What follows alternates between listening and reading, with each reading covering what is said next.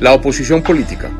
Existe un derecho a la oposición a toda organización política consagrado en la Ley 1909 del 2008, artículo primero, y ese derecho tiene una protección especial, razón por la cual fue regulado por una ley estatutaria. Según lo manda el artículo tercero, ese derecho a la oposición es un derecho fundamental.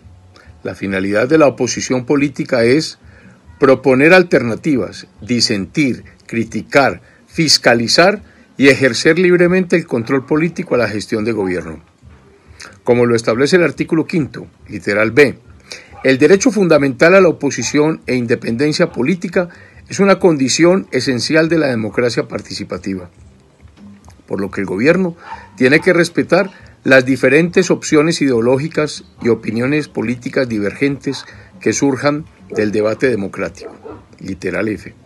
Esa oposición es la que permite el control político para verificar y controlar las acciones políticas y administrativas del gobierno. Conforme lo dicta el artículo 12 del Estatuto, declararse en oposición da unos derechos muy importantes. Financiación adicional para su ejercicio. Derecho de acceso a medios de comunicación adicionales a los que tienen todos los partidos. Participación en mesas directivas de plenarias. Participación en la agenda de las corporaciones públicas, lo que da derecho a determinar el orden del día en algunas sesiones, derecho a participar en las herramientas de comunicación de las corporaciones públicas, derecho a sesión exclusiva sobre el plan de desarrollo y sobre el presupuesto. En las juntas administradoras locales, que son la conexión directa con los barrios, tiene la oposición derecho a estar en sus mesas directivas, a hacer las agendas y a medios de comunicación. Todos estos derechos se mantienen mientras se mantenga la declaración oficial de oposición. El Centro Democrático fue a las justas electorales del pasado año con candidato propio a la alcaldía de Medellín.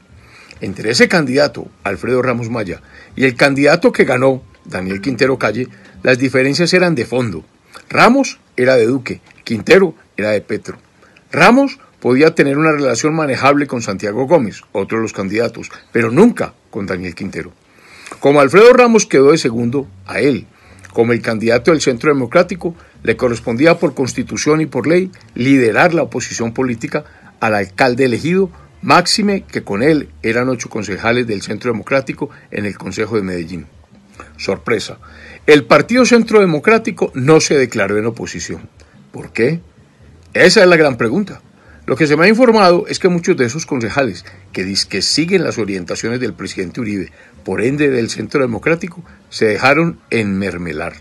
Lo que demuestra eso es que no estuvieron con el candidato oficial del partido, lo que tiene que llevar a que la veeduría departamental y nacional del partido, el comité de ética del partido, la dirección del partido, hagan serias investigaciones y sancionen a quienes violaron los estatutos del partido y lo que es peor, engañaron a sus votantes, confiados en que ellos representaban los idearios del Partido Centro Democrático.